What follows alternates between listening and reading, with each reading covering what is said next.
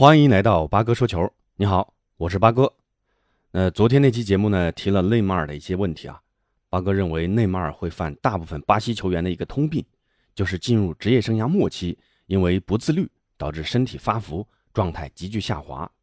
那今天这期沿着这个话题聊一聊内马尔目前所在的球队大巴黎的后来两年的一些可能存在的变化和前景，那供大家一乐啊。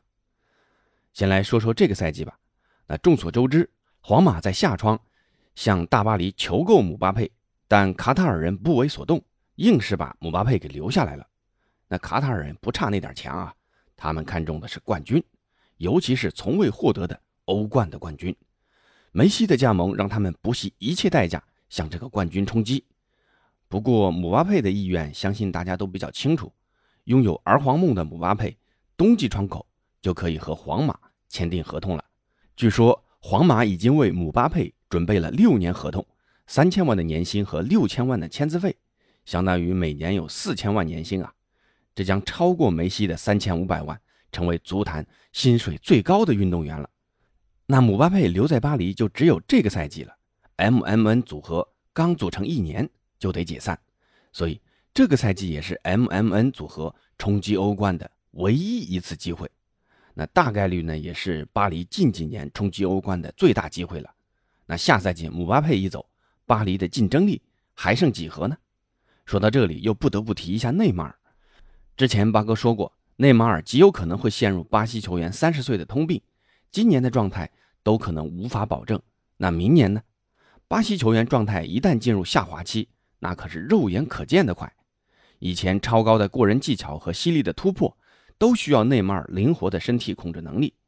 如今日渐肥胖的身躯，在明年还能支持内马尔如此高水平的发挥吗？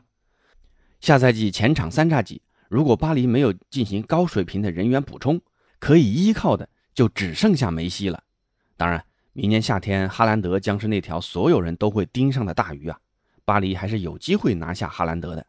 不过，不容忽视的是，皇马明年也会盯上哈兰德。毕竟，本来要花在姆巴佩身上的两个亿还没花出去，钱这一块，皇马还没怕过谁。要知道，皇马的号召力可远比巴黎更强。就像刚刚签入的雷恩后腰卡马文加，人家巴黎出的工资更高，但小坎特卡马文加还是选择了工资较低的皇马，这就是例证。巴黎跟皇马比底蕴还是嫩了点那大巴黎如果招不来哈兰德，姆巴佩又走了。内马尔变肉马尔，只剩下又年长一岁的梅西。当然了，梅西的技术实力仍是超一流的，这一点毋庸置疑。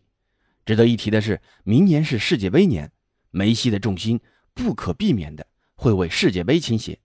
当初在巴萨也是经历过这种局面的，被广大巴萨球迷吐槽散步式踢球，本身法甲的防守风格就比较粗野。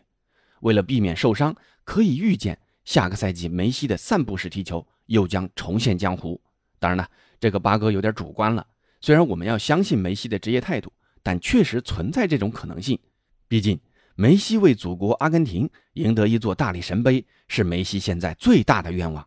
那照此下去，大巴黎的前场三叉戟在下赛季大概率将分崩离析。这个不是危言耸听啊！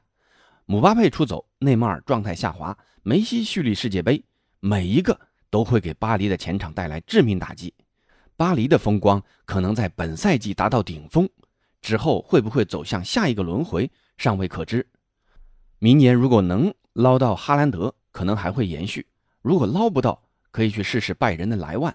虽然三十三了啊，但从近期的状态来看，未来三到四年还是可以依靠的。那做个最后的预测结论吧：本赛季将是保住 MMN 组合的大巴黎夺得欧冠的最佳机会。明年的巴黎则是盛极而衰的开始。至于下下个一个赛季，八哥的预测是，梅西会离开巴黎，重返巴萨。那个时候的巴萨竞技状态将会完全复苏，完全有能力负担梅西的工资，而梅西的叶落归根也是这个童话最美好的结局。这不管是从竞技角度还是心理角度，都是一个多赢的局面。而此时的巴黎将会面临仅剩内马尔独立撑起巴黎的局面。不过两年后的内马尔的实力，大家觉得还剩几分呢？哈兰德或者莱万会在那时拯救大巴黎吗？欢迎朋友们在评论区留言。好，今天的介绍先到这儿，咱们下次节目见。